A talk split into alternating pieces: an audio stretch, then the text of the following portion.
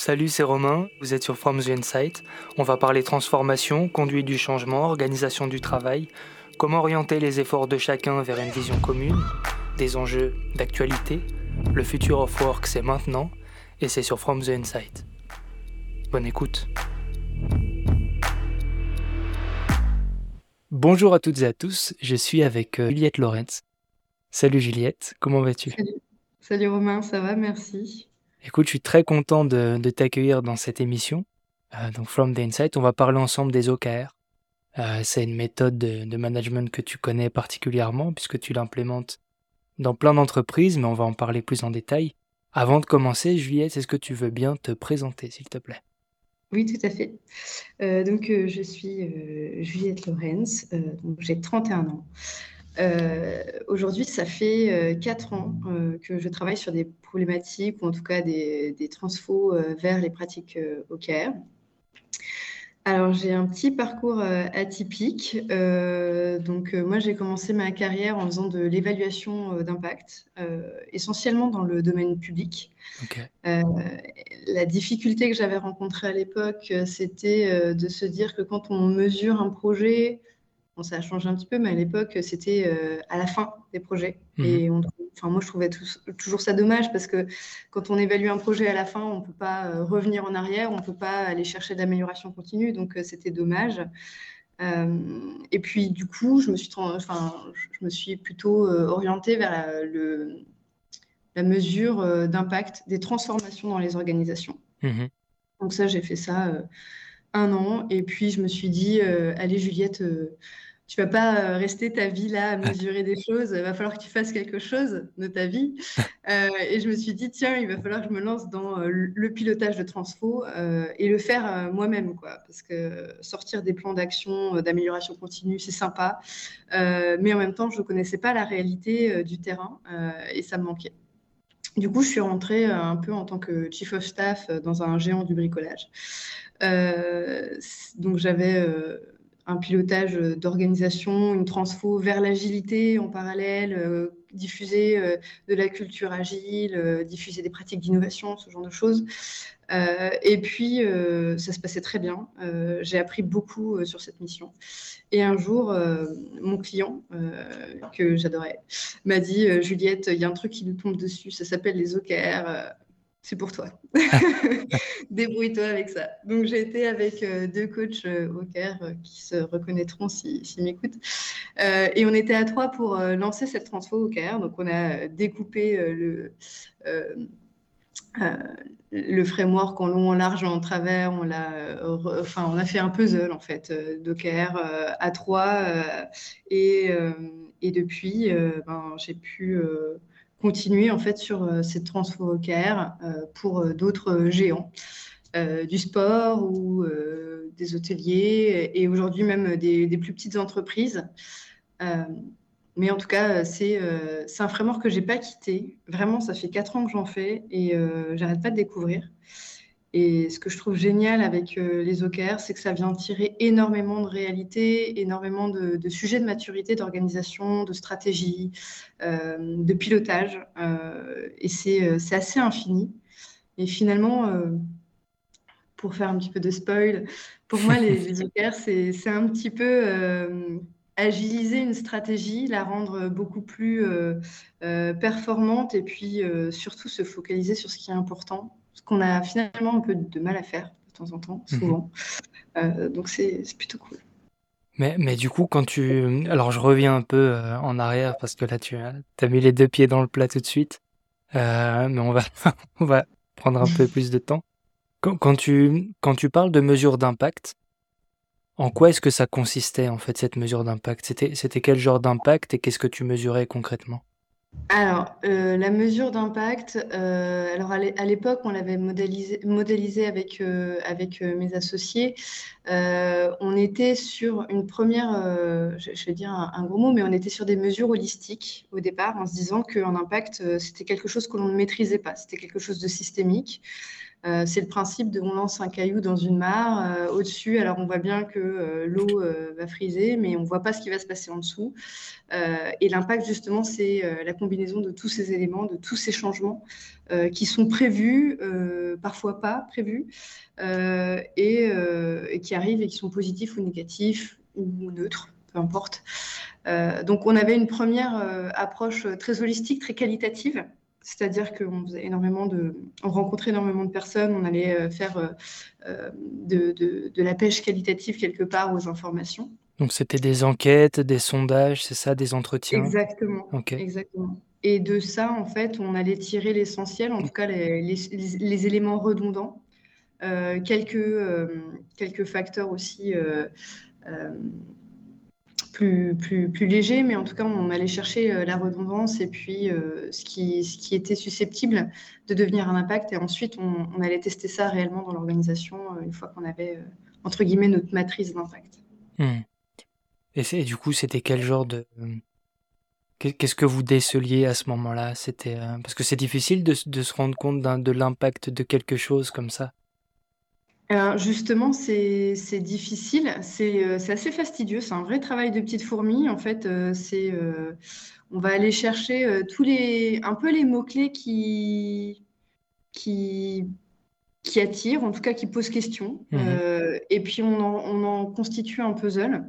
Et ensuite, on, les, on fait des grandes familles en fait d'impact euh, alors, euh, tout dépend ce qu'on mesurait, hein, mais euh, si on était dans le public, il y a des impacts sociaux, locaux, environnementaux, globaux.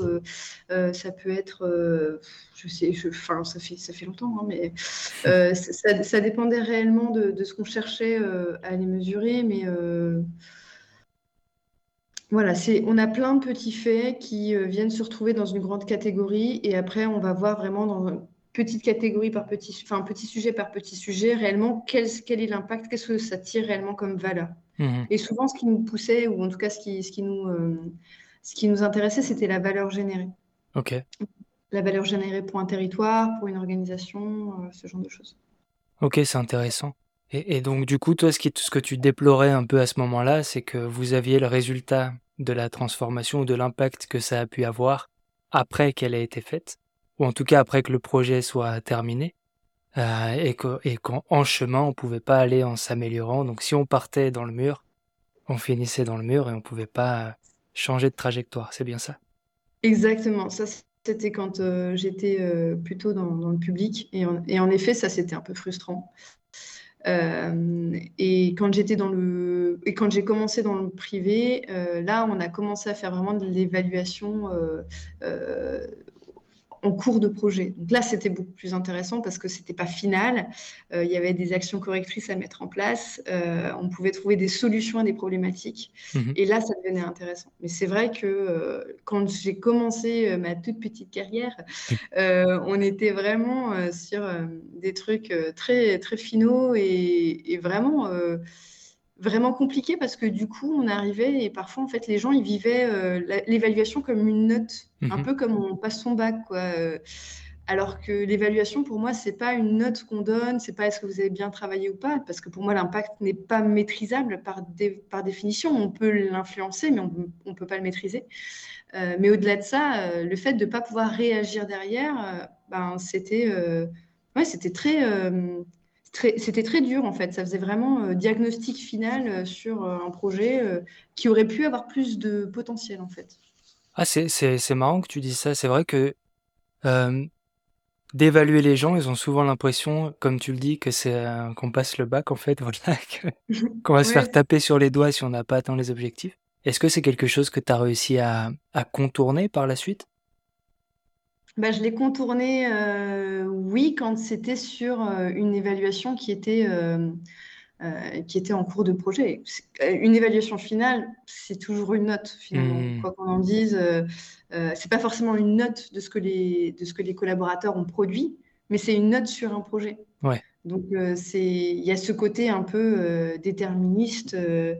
vraiment, c'est dur. mais le fait, je trouve, d'apporter de l'évaluation tout au long d'un projet ou tout au long enfin, tout au long d'une année ou ce genre de choses, ça vient, euh, ça vient découper le sujet de, de la personne qui agit dessus. Mmh. et ça, ça devient beaucoup plus intéressant parce que on n'est pas en train d'évaluer des, des, personnes qui travaillent pour un projet, non, on est en train d'évaluer concrètement comment le projet évolue ou comment nos ambitions évoluent euh, et comment on pourrait faire pour aller plus loin. Hmm. C'est plutôt nous donner aussi euh, les moyens euh, d'être meilleurs en fait. Ok. Ouais, c'est intéressant ce découplage dont tu parles en fait, où, les gens n'ont plus l'impression d'être jugés en tant que personne du coup, mais plus c'est le projet qui est évalué. Super intéressant. Il y a un truc que tu as dit tout à l'heure qui m'a un peu surpris. Euh, et j'aimerais bien que tu, que tu, m'en parles plus en détail. Quand tu étais dans ton. Donc, tu étais parti de cette mesure d'impact dans le secteur public, tu arrivé dans une entreprise privée, euh, et, et, on t'a dit les OKR nous sont tombés dessus. Comment est-ce que ça a pu se produire? Parce que j'ai un peu le sentiment que les OKR, c'est une démarche volontaire qu'on veut mettre en place. Euh, comment est-ce que les OKR peuvent tomber sur la tête de quelqu'un comme ça? Ah ouais, c'est comme dans Astérix Obélix, le ciel nous tombe sur la tête.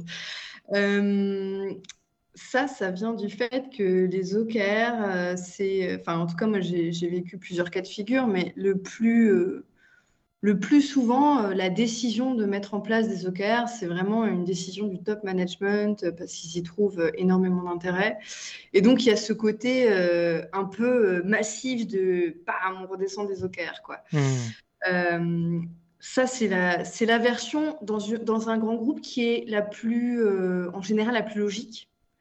Euh, et comme toute transformation, c'est vécu comme un truc qui tombe euh, du ciel ou un truc en plus, voilà, pas quelque chose de forcément très agréable. c'est, et, c'est, pas grave. Et donc, il y a ce côté un peu, ouais, en général, quand les OKR tombent, euh, c'est quelque chose qui vient du top management, qui arrive dans une organisation, surtout les grosses. Et c'est euh, rarement euh, des collaborateurs qui disent Ah, on a vu des OKR, ça va se mettre en, ça, on peut le mettre en place. Ça arrive, mais ça, c'est plutôt dans des plus petites organisations, mmh plutôt PME, TPE, où là, il y a, y a, des collaborateurs qui, qui prennent le pas. Mais voilà, c'est deux approches différentes. Euh, et en général, on ne va pas chercher la même chose, euh, que ça vienne du haut ou du bas de l'organisation. Et toi, à ce moment-là, tu connaissais pas du tout euh, les OKR ah, mais pas du tout. Hein. J'avais même pas lu un seul article sur Google, que dalle. Je suis arrivée comme une grande newbie. et du coup, pendant un mois, on a fait que ça, se former, regarder des trucs. Et, et on s'est bien planté surtout. On s'est vraiment beaucoup, beaucoup planté. Alors justement, j'aimerais que tu nous parles de, si tu peux, de ces plantages, euh, de cette première expérience. Donc, ça vous est tombé dessus, euh, voilà, c'était une décision du top management. On va mettre en place les OKR, les gars. Euh, comment est-ce qu'on fait? Donc là, tu te documentes. Tu, tu... Alors, tu as évoqué le fait que vous étiez accompagné par deux consultants, c'est ça? Alors non, justement, c'était deux coachs agiles en interne. Ok ce qui était, euh, ce qui était une bonne nouvelle parce qu'avoir des coachs agiles en interne qui prennent le sujet euh, des OKR, bah, un, ils connaissent la culture de, l'entreprise, ce qui est super riche quand on veut mettre en place euh, un programme de transfo. Mhm. Et, puis, et puis deux, forcément, ils ont un niveau d'engagement qui, qui, est important, quoi, parce que c'est leur entreprise, c'est important. Et l'un des écueils des transfo OKR que j'ai vu d'ailleurs, c'est d'avoir que des externes qui travaillent sur, le programme de transfo. Et mhm. ça, en général, c'est pas bon parce que c'est euh, tenu entre guillemets artificiellement par des prestataires. Quoi. Ok. Ok, donc là vous avez pris le. D'ailleurs, des, coachs agiles en général, ils, sont relativement sensibles à cette méthode. Pour eux aussi, c'était une découverte? Alors pour eux aussi, c'était une découverte. Ok. Euh, et plus j'avance dans ma petite carrière OKR, et plus je me rends compte que les coachs agiles, c'est un peu euh, les OKR, c'est c'est un peu je t'aime moi non plus. quoi. C'est soit ils adorent ça et ils se disent c'est génial, les OKR viennent répondre aux enjeux d'agilité, c'est super. Ça, c'est le coach euh, super optimiste. Et puis, euh, il y a le coach un peu blasé euh, qui dit Ah non, mais pas encore ça, quoi. Enfin, c'est un truc qui marche pas, c'est compliqué, c'est ceci, c'est cela. c'est et en effet, en général, on arrive dans des entreprises où une transfo agile, finalement, n'a pas de fin, si on mmh. regarde réellement.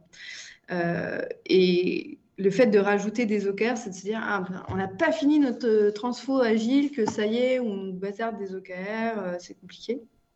Donc il y a ce côté un peu duel parfois entre les OKR et l'agilité. Et la troisième option, qui est aussi très probable, c'est d'avoir un coach agile qui a déjà vécu une transfo OKR, qui a absolument été un échec euh, total, cuisant, tout ce qu'on veut, et violent. En général, c'est violent un échec avec les OKR.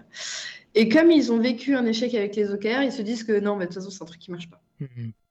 Euh, et, je peux comprendre. Et en général, quand j'en parle avec ce genre de profil, souvent, ce qu'ils voient des OKR, ce qui n'a pas marché, c'est quasiment tout le temps la même chose.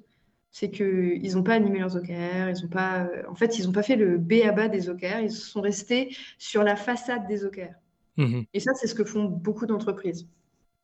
Quand tu évoques la facette des OKR, c'est de dire en fait on fait les objectifs, on les décline en, key result, donc on va, on va sûrement parler un peu plus de la méthode un peu plus tard. Mais derrière, il se passe rien en fait. C'est ça, c'est euh, on prend un temps de fou pour définir des OKR parce que c'est pas facile d'écrire des OKR euh, quand c'est la première fois. Mhm. C'est un formalisme qui est tout nouveau, donc euh, on perd énormément de temps. Si en plus on va chercher un petit peu de, de, de co-construction, bah alors là c'est c'est fou, c'est compliqué. et, et, donc on se dit, l'erreur qu'on fait, c'est de se dire, il faut que tout le monde ait des OKR et tout le monde écrit des OKR mais ils savent pas un pourquoi et deux derrière ils savent rien quoi. Donc euh, ça c'est super euh, déceptif parce qu'on se dit ouais on a on a écrit des OKR mais ça n'a rien changé à notre vie. Hmm. oui si en effet on ne s'en sert pas euh, fondamentalement ça change rien de ce qu'on faisait avant. Donc autant ne rien faire. et quand tu évoquais justement tout à l'heure voilà cette première mise en place des OKR, la découverte, etc. Tu disais on a fait plein d'erreurs. Euh, est-ce que ça, c'était l'une des erreurs? Est-ce qu'il y en a eu d'autres? Alors, l'une des erreurs, alors il y a eu plein d'erreurs. Euh, la première, c'est d'avoir voulu euh, faire toute l'organisation en même temps. Ok. Un peu en mode Big Bang, tout le monde se met OKR, c'est super, c'est génial, mais en fait, c'est très chronophage. Au, démarrage, c'est très chronophage parce qu'il y a besoin de faire beaucoup de formation, d'accompagnement. Mmh et ben, toutes les équipes n'ont pas la même maturité. Et mine de rien, la maturité agile joue beaucoup sur la capacité à intégrer des OKR dans leur fonctionnement, parce qu'il y a pas mal de, euh, choses qui sont euh, similaires avec l'agilité, notamment les rythmes, ce genre de choses. Donc forcément, euh, quand on met tout, tout le monde en même temps, ben, on est au four et au moulin et, on court partout, et au final, le résultat est parfois un peu, un peu compliqué. Euh, la deuxième erreur, c'est, euh, celle-ci c'est la plus commune, c'est ne pas réussir à trancher dans ce qu'on veut faire. Mmh donc avoir beaucoup trop d'OKR. Euh, parce que écrire des OKR, c'est aller chercher la synthèse. Et aller chercher la synthèse, parfois on se rend compte qu'on n'y arrive pas. Et pourquoi on n'y arrive pas? Parce qu'on ne s'est pas posé la question de notre stratégie en amont, en fait. Mmh et euh, parfois, on a ce biais de se dire, allez, on définit nos OKR, on verra plus tard. Mais en fait, euh, quand on avance, on se rend bien compte qu'il n'y a pas de... Il a pas de fond, il n'y a pas de stratégie, il n'y a pas de destination. Et ça, ça manque cruellement. Et quand on définit des OKR, avant même de se poser la question, bah, c'est quoi notre destination, où est-ce qu'on va, c'est quoi notre vision, bah, on se plante. Parce que mmh. nos OKR, ils vont papillonner à droite à gauche et ça ne va pas nous aider. Euh, l'erreur aussi qu'on a faite, et c'est très commun, c'est sur les key results. Euh, parce que écrire des key results, euh, c'est aller chercher des indicateurs qui sont déjà mesurables. En tout cas, quelque chose qui est facilement mesurable, que l'on maîtrise. On ne hmm. peut pas se dire, on va faire d'un KR un truc qu'on maîtrisera peut-être dans 3-6 mois. Enfin, si on peut le faire, mais on va perdre notre temps. On va avoir euh, l'effet euh, de l'encéphalogramme plat pendant un certain temps. C'est déprimant. Euh, voilà. Donc ça, c'était ça, ça marche pas bien. c'est vraiment important de se dire, faut le mesurer et pas attendre, pas se dire, Inch'Allah, ça va, ça va avancer parce que Inch'Allah, ça marche pas bien. mais qu'est-ce que tu conseilles du coup quand c'est quand tu as besoin de, de mesurer des choses que tu peux pas encore mesurer? Est-ce que tu conseilles de repousser l'échéance, euh, de, de mettre ce key result à plus tard ou, comment tu fais d'habitude? Alors, euh, en général, je prends deux, euh, je prends deux options. La première, c'est déjà de mettre des indicateurs qu'on peut maîtriser. Mhm. même si c'est pas tout à fait les bons, même s'ils sont un peu réducteurs, à minima, ils mesurent une tendance et c'est ça qu'on cherche à travers les OKR. Mhm. Et le deuxième point, c'est je prends un CARE tout à fait moche et tout pourri, mais qui marche bien. Euh, euh, c'est avoir défini un premier dashboard avec X ou Y indicateurs définis, mesurables et, euh, et qui nous permettent d'avancer sur le long terme. Mmh. Ok, je vois. C'est pas, pas terrible, mais il faut vraiment comprendre que si on prend la méthodologie pure et parfaite des OKR, si on n'a pas un système de monitoring ou de suivi d'indicateurs de KPI qui, qui est important, c'est ça marche pas trop bien. Et d'ailleurs, ça me fait penser à, une erreur aussi qu'on avait faite, c'est qu'on n'avait pas au départ compris fondamentalement la distinction entre les KPI et les Key Results. Oui, ça c'est quelque chose qui revient souvent. Ouais. Euh, du coup, c'est, enfin, qui revient souvent dans les écueils à éviter. Ouais. Donc, du coup, qu'est-ce que tu, comment est-ce que tu ferais la différence, toi? Alors, pour moi, les KPI, c'est tous les indicateurs dont on a besoin un peu au quotidien pour euh, piloter nos activités. En gros, ça nous dit si la machine, ça tourne ou ça, ça marche ou ça marche pas. Euh, voilà, en gros, il faut bien comprendre que s'il y a un KPI qui clignote au rouge, la priorité zéro, c'est de l'adresser, quoi, parce que potentiellement, il y a un service qui est down, il y a des utilisateurs qui ne euh, sont pas servis ou autre. En tout cas, c'est qu'il y a un problème majeur. Donc, ça, c'est la priorité zéro quand il y a un problème de stabilité ou autre. Euh, le Key Results, lui, alors c'est un, indicateur ou pas forcément un indicateur, mais en tout cas c'est euh, un, un, objectif chiffré euh, qui va nous permettre de suivre notre progression sur nos enjeux de transformation. Donc ça veut bien dire que pour moi les OKR c'est pas 100% de ce qu'on doit adresser, c'est pas 100% de notre métier, c'est uniquement les sujets sur lesquels on veut cranter, apporter une transformation, une évolution. Mmh. Et ça, ça change déjà considérablement les choses parce que euh, souvent, quand euh, je dis bah, on met trop de choses dans nos OKR, bah, on met trop de choses parce qu'on veut tout mettre, tout, euh, tout ce qu'on fait doit se retrouver dans nos OKR. Et ça, ça, ça marche pas. au contraire, les OKR, ça doit nous permettre de prioriser sur ce qui est important en termes d'évolution au regard de nos enjeux stratégiques. Mmh Et une fois qu'on a intégré ça, eh ben, c'est beaucoup plus cool et on en met euh, vraiment beaucoup moins parce qu'on se rend compte qu'on euh, n'a pas besoin d'adresser cinq sujets euh, de stratégiques d'évolution en parallèle. Quand c'est bien fait, ça n'arrive pas. donc, donc là, attends, parce que donc tu termines cette première expérience des OKR, du coup tu découvres les OKR, tu les mets en pratique, j'imagine en mode un peu test and learn. Et, euh, et qu'est-ce qui se passe à la fin, enfin pas à la fin de ce projet du coup, mais une fois que ça tourne et que, parce qu'à un moment tu arrives à change. Euh, et j'aimerais savoir un peu qu'est-ce qui t'a amené à, change, dont tu vas nous parler, j'imagine. Euh, donc qu'est-ce qui s'est passé après cette première expérience des OKR Comment est-ce qu'elle s'est soldée déjà? Alors, la première expérience, on va parler de la première itération, allez, on va dire fin premier trimestre de nos OKR classique. On a écrit des OKR, puis on a laissé euh, moisir le truc euh, dans, un, euh, dans un Google Drive partagé. Enfin voilà, tout va bien, comme tout le monde. donc deuxième trimestre, deuxième itération, là on commence à se dire, ouais, on a fait des OKR, c'est très bien, mais trimestre qui arrive, ça veut dire réécriture d'OKR à l'échelle opérationnelle. Et euh, ben, qu'est-ce qu'on a fait mal? Ah, les gars, on a oublié, on a oublié de mettre, euh, mettre les rituels, quoi. On a oublié de mmh. parler de nos OKR. On avait même des, leaders qui n'avaient pas forcément euh, communiqué leurs OKR. Et c'est vrai que la communication dans, le, dans, les OKR, c'est quelque chose d'essentiel. Et ce pourquoi on n'avait pas communiqué, en fait, c'est parce qu'on n'était pas tout à fait au clair sur le sens des OKR. On n'était pas tout à fait au clair sur quelle histoire on voulait raconter aux collaborateurs à ce moment-là.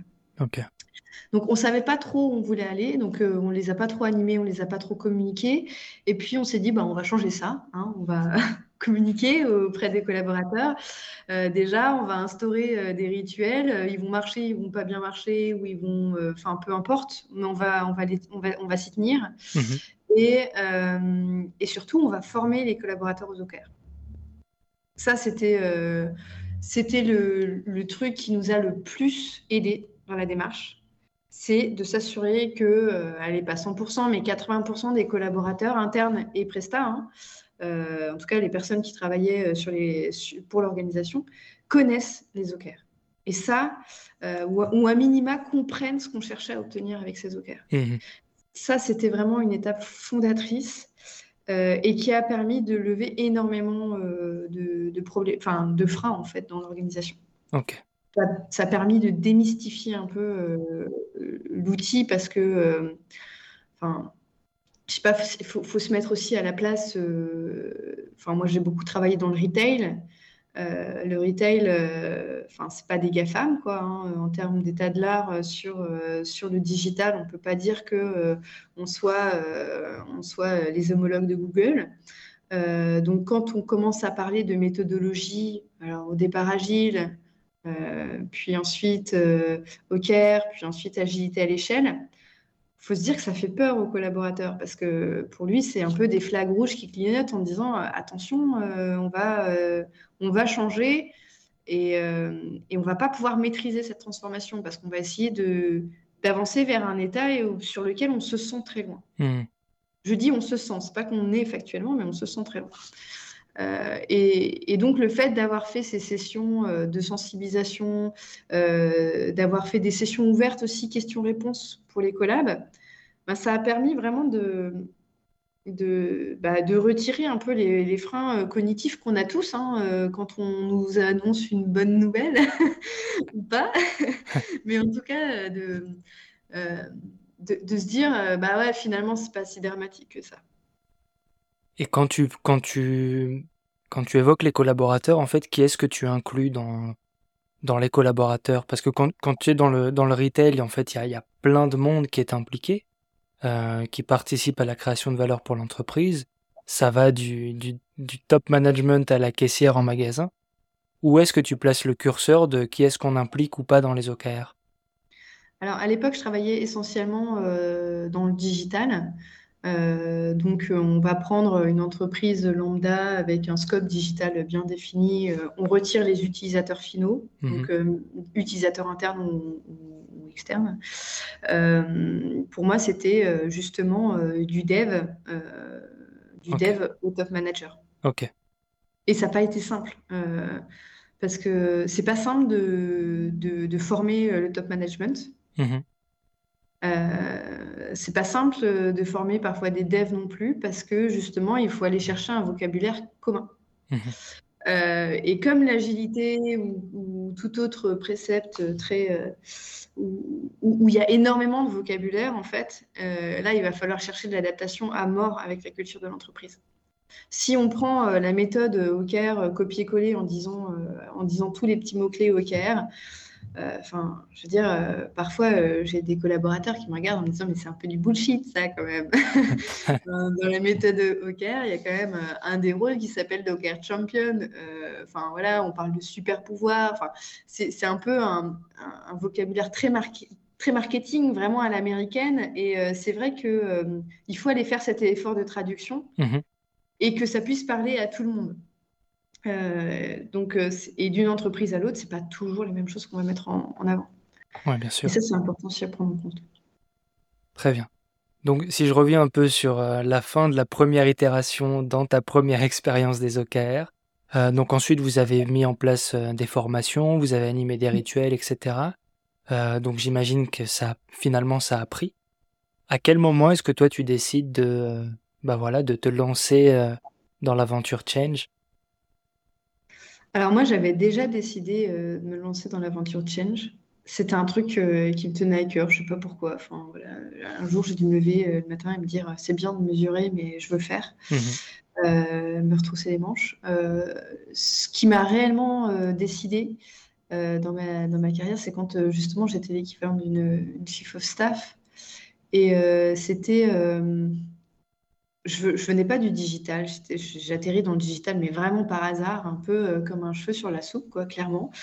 Euh, j'avais pas le même vocabulaire, j'avais pas euh, du tout le même parcours, bref, un petit peu un ovni dans la maison, quoi. Et en fait, le fait d'accompagner des collaborateurs, d'accompagner des équipes, euh, des managers, euh, et puis euh, parfois de voir comment ils, répondaient par rapport à ce que je pouvais leur apporter.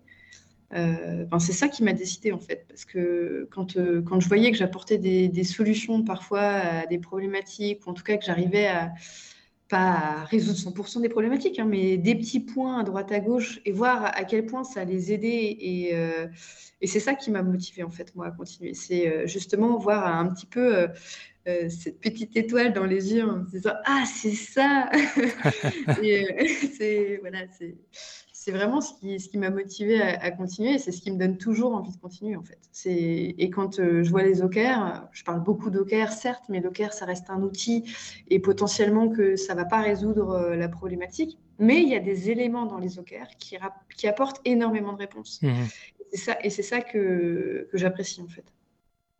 Alors change du coup, euh, parce qu'on parle de change depuis tout à l'heure, mais on l'a pas encore présenté. comment est-ce que tu présenterais d'ailleurs change? Change. Hmm, c'est une bonne question. Euh, le change. Euh, pour moi, le change, euh, c'est apporter une évolution dans nos pratiques ou nos croyances mmh.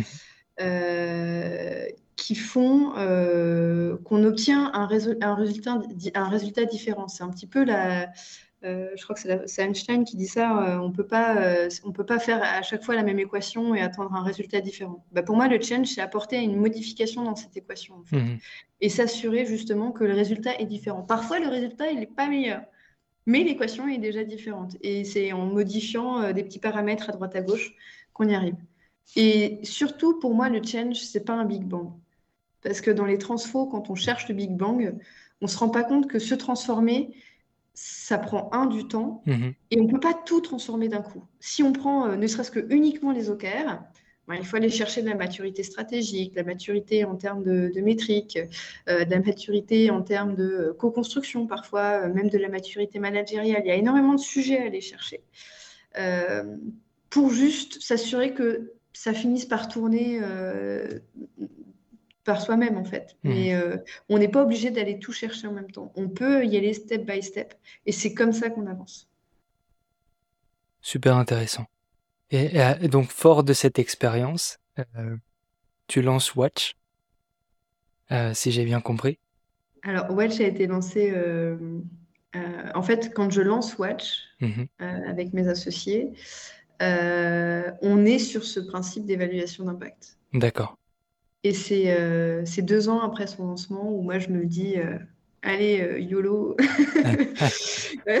on y va, oublie que tu n'as aucune chance, sur un malentendu ça peut, ça peut passer. Et, et je pense que c'était la meilleure décision de ma carrière. Laquelle tu veux dire? De, de lancer Watch ou de, ou de repositionner Watch? De, de repositionner Watch. Ah ouais, Parce que parce qu'à la base, Watch c'était donc de la mesure d'impact, c'est ça? Ouais. Exactement. Euh, ok, et finalement, vous l'avez repositionné sur les OKR Alors, en partie les OKR, Ok, euh, en partie les OKR, mais nous, ce qu'on fait principalement, euh, on a, on a trois métiers. hein. Le, premier, c'est le change management. Mhm. le deuxième, c'est la performance industrielle. Et le troisième, c'est justement euh, euh, les, ESG ou comment euh, implémenter du sustainable business dans nos stratégies.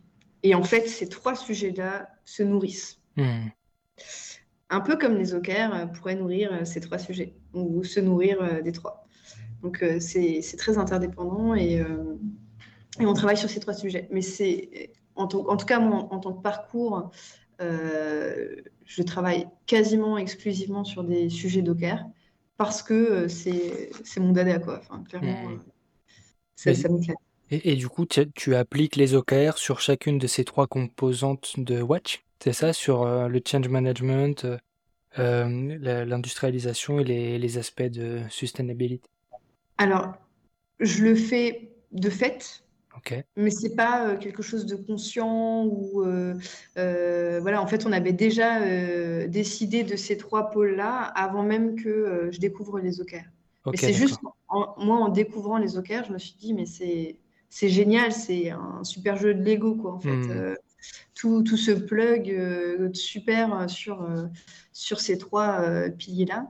et d'ailleurs les OKR étant aussi, peuvent aussi être vus comme un outil de transformation, mhm. puisque comme les OKR, euh, finalement, euh, sont là pour mesurer et, euh, et, aller chercher de la, transfo, l'évolution, le fait de cranter, de mettre en place de l'amélioration continue.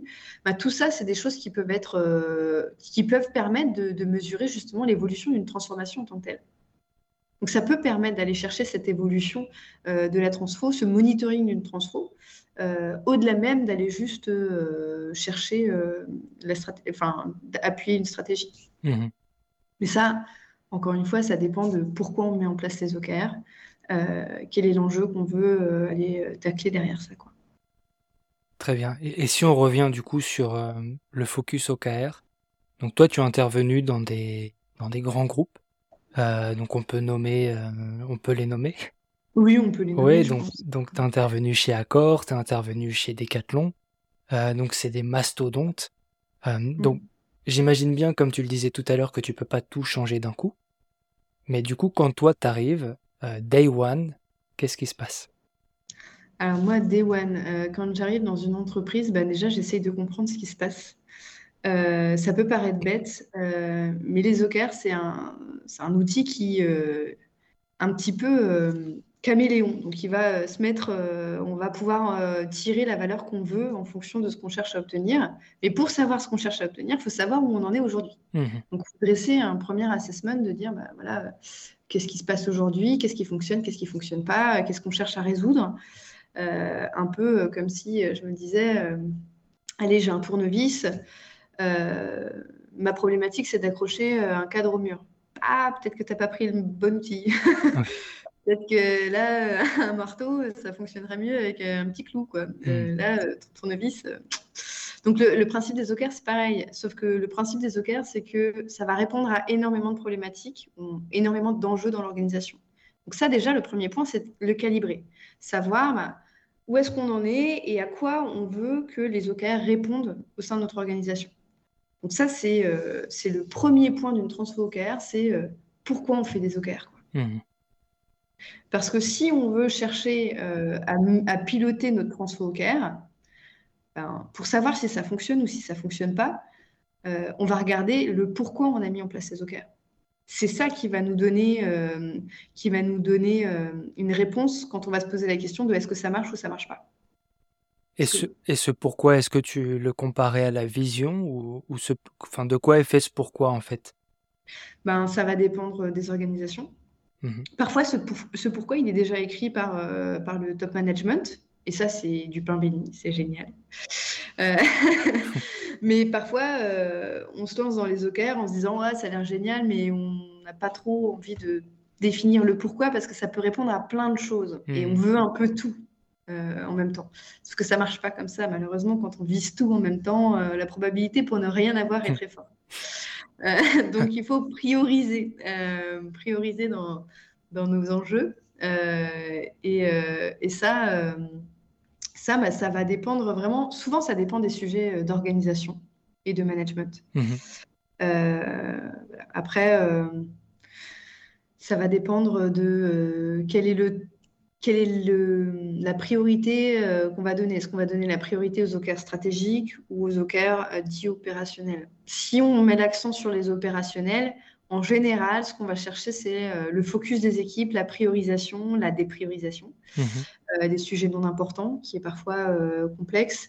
ça peut être aussi la question des interdépendances, ou en tout cas de, de la collégialité des décisions quand on a des équipes business à côté ou autres avec lesquelles on a du mal à se synchroniser ou on a du mal à partager nos objectifs et pourtant on répond à une logique commune. Donc, il y a des OKR derrière, ça peut être ça.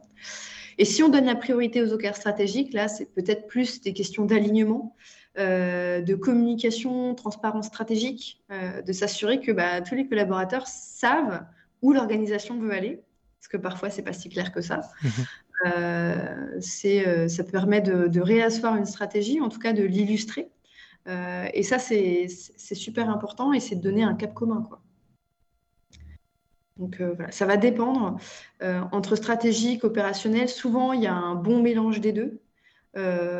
mais par exemple, sur ma première expérience OKR, on s'est plus concentré sur les OKR stratégiques que opérationnels. Parce que la volonté, c'était d'aller rechercher justement ce sens euh, commun de là où on veut aller et qu'est-ce qui est important au regard de l'organisation.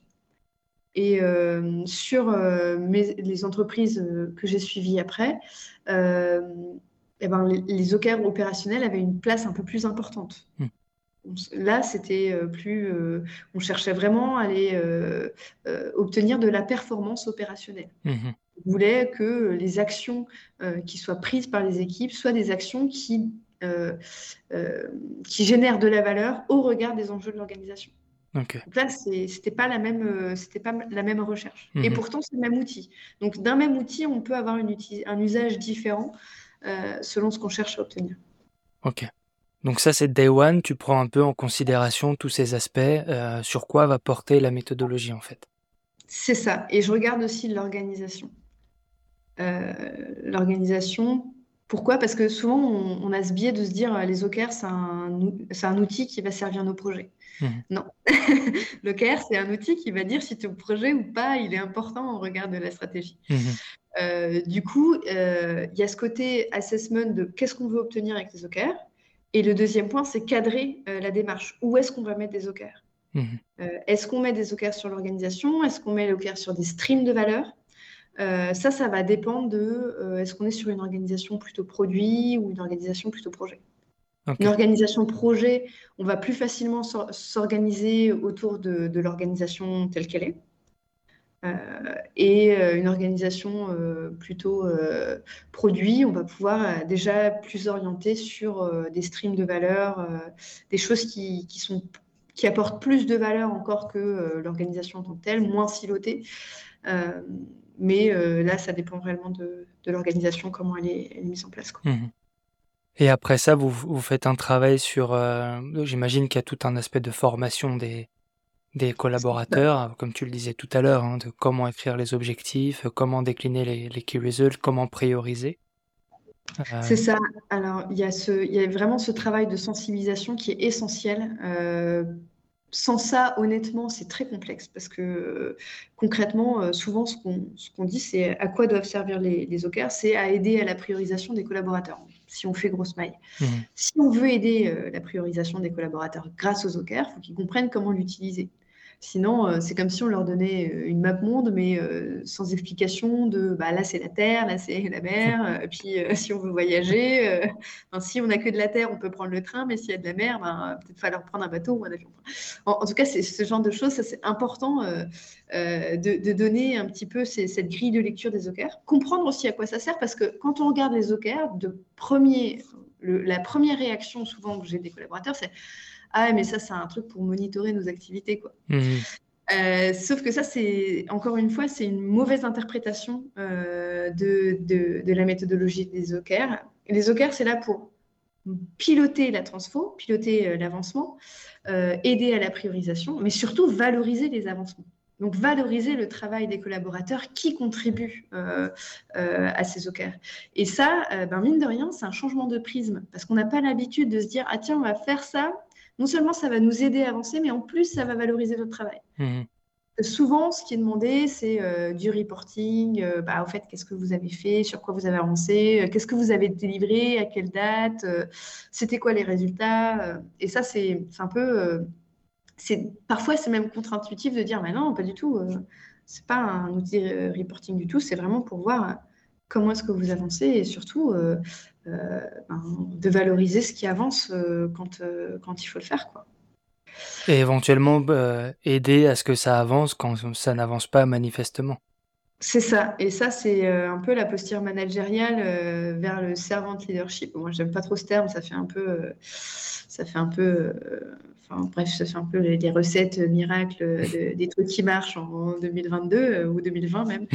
Euh, mais euh, globalement, c'est ça, c'est de se dire en tant que manager, le but, c'est pas de casser du sucre sur son équipe quand on voit que ça marche pas ou que le CARE il reste à 0%. C'est dire, bah, tiens, pourquoi ça reste à 0% Qu'est-ce qui fait que ça n'avance pas? C'est quoi la racine, enfin la, cause racine de pourquoi ça n'avance pas? Est-ce qu'il y a des choses qu'on peut faire? Qu'est-ce qu'on peut mmh. faire? Est-ce que parfois ça peut être changer le CARE? Euh, on se dit, c'est un peu contre-intuitif. On se dit, ouais, mais on se bloque un truc pour le trimestre. Bah ouais, mais parfois, on a des CARE qui sont mal calibrés. Euh, on a des interdépendances critiques qu'on n'avait pas envisagées. Ou juste, on n'a pas le temps d'adresser ce sujet-là maintenant. Mmh. Eh ben, c'est important de se le dire. Parfois, on écrit mal nos OKR, mais c'est pas qu'on les écrit mal, c'est qu'on les calibre avec euh, à l'instant T avec les informations dont on dispose. Mais bien sûr, dans un trimestre, dans une année, il y a des, il y a des choses qui vont être amenées à évoluer.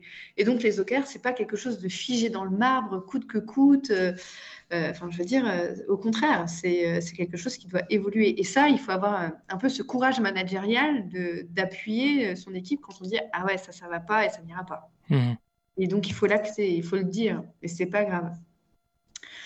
C'est important ce que tu dis. C'est vrai que les OKR, certes, ils permettent de suivre la stratégie et de s'assurer qu'on va dans le bon sens, mais on peut aussi changer euh, en cours de route quand on voit que ça avance pas et que ça n'avancera pas si on garde ce cap. Mais est-ce que tu est-ce que tu as déjà eu ce cas de figure où en fait, euh, je te le dis parce que moi ça m'est arrivé de le rencontrer, où en fait on change tellement souvent que ça peut pas avancer tellement on change euh, à une fréquence trop importante? Alors ça, moi Personnellement, je l'ai encore jamais vécu. Je sais que c'est un risque, mhm. euh, mais justement, en général, euh, quand il y a un changement, je le questionne. Ok. Je le questionne pour euh, être sûr que ce soit un changement nécessaire euh, que plus qu'un changement, euh, parce que on, enfin, on me l'a déjà fait des changements par, euh, par complaisance entre guillemets. oui, mais là tu comprends, on est débordé. bah oui, mais vous n'avez pas dépriorisé des trucs qui n'étaient pas importants, donc vous serez toujours débordé. Mmh. Donc votre raison n'est pas valide, vous le gardez. ça, ça m'est déjà arrivé. on passe pour quelqu'un de pas très gentil à ce moment-là, mais en même temps, si on se dit on va faire des OKR sans déprioriser dans nos backlogs euh, actuels ou futurs, bah, on se plante. Mhm. Parce que euh, justement, dans les OKR, c'est aussi euh, de dégommer tout ce qui sert à rien, tout le superflu. pas l'essentiel, bien sûr. notre métier, nos enjeux du quotidien, pilotés par nos KPI, ça, faut les garder, ça c'est sûr. Mais on ne se rend pas compte du nombre d'actions qu'on mène au quotidien, mais qui ne servent strictement à rien. En tout mhm. cas, qui ne servent pas à la stratégie. Je ne dis pas forcément strictement à rien, mais si ça ne sert pas à la stratégie dans la logique OKR, c'est que ça doit servir un enjeu du quotidien. Et si ça sert ni l'un ni l'autre, ben peut-être qu'on peut l'écarter pour un autre moment. Hmm. C'est pas le bon moment ou c'est pas le bon sujet. Ouais. Ouais, ça aussi, ça me semble important. Tu fais bien de le souligner. En fait, il y a les OKR qui permettent de faire avancer la stratégie. Mais il faut pas oublier aussi le, bah voilà, les aspects du quotidien. On a un travail à faire. Et, et pour ça, on s'appuie sur les KPI et pour faire avancer la stratégie sur les KR. C'est une bonne, distinction, je trouve. Euh, Juliette, est-ce que tu aurais des, recommandations? Parce que, euh, bon, ça fait déjà 46 minutes. Euh, J'adore cet épisode, mais je voudrais pas que ça dure trop longtemps. Euh, est-ce que tu aurais des recommandations, voilà, pour les personnes qui nous écoutent et qui voudraient approfondir le sujet? Donc toi-même, tu t'es formé sur les sujets. Des recommandations de livres, de blogs, de podcasts, je sais pas, des choses qui t'ont permis à toi de, et qui te permettent encore de, creuser Alors moi, j'ai beaucoup suivi euh, Felipe Castro. Mhm. Euh, il a un super blog sur les OKR, euh, il est pas mal. Je vous déconseille formellement de lire Measure What Matters. ne faites pas ça, vous allez... Il y a énormément de, de, de, choses qui ne sont pas cohérentes dans ce, dans ce livre. On est d'accord. Hein. Je suis en train de le lire et je me dis, mais c'est pas, c'est, pas foufou, euh, quoi. Ouais, c'est, pas génial. Je suis d'accord. Euh, après, euh, voilà, sur Medium, il y a des articles intéressants aussi de temps en temps, mais je sais pas vraiment de, de, de, de, liste de livres plus intéressants que d'autres. ça dépend vraiment de ce qu'on cherche à, à regarder, quoi. Mmh je sais qu'il y a Christina Woodkin qui a fait un, qui a fait un super livre aussi sur les OKR. Christina comment, pardon? Euh, Woodkin, je crois. Ok. Tu aurais le, le titre? Alors, je vais... Ou t'embête pas, hein, si ça te revient pas tout de suite, on mettra le lien plus tard. Ouais, ouais, c'est ça. Mais peut-être que je me trompe de nom en plus. Hein, ça, ça, me ressemble. Mais euh, je, vais retrouver, je, mettrai. Ouais, tu me diras ça. Euh, Juliette, merci beaucoup pour cet échange. Euh, j'ai adoré. Je te souhaite euh, bonne continuation. Si on veut te, te contacter, on peut voir ce que fait Watch ou voir ce que tu fais. On peut te suivre sur LinkedIn. Tu postes régulièrement sur les OKR des, des trucs pertinents. donc c'est Juliette Lorenz. Je mettrai le lien pour ceux qui nous écoutent. Merci beaucoup, Juliette. Merci à toi, Romain. Et puis, bien sûr, si vous avez besoin d'autres tips ou autres, n'hésitez pas. À bientôt. À bientôt. Cette émission a été préparée avec Nicolas Fronto et Raphaël Pazoumian pour le mixage. Retrouvez-nous sur fromtheinside.com.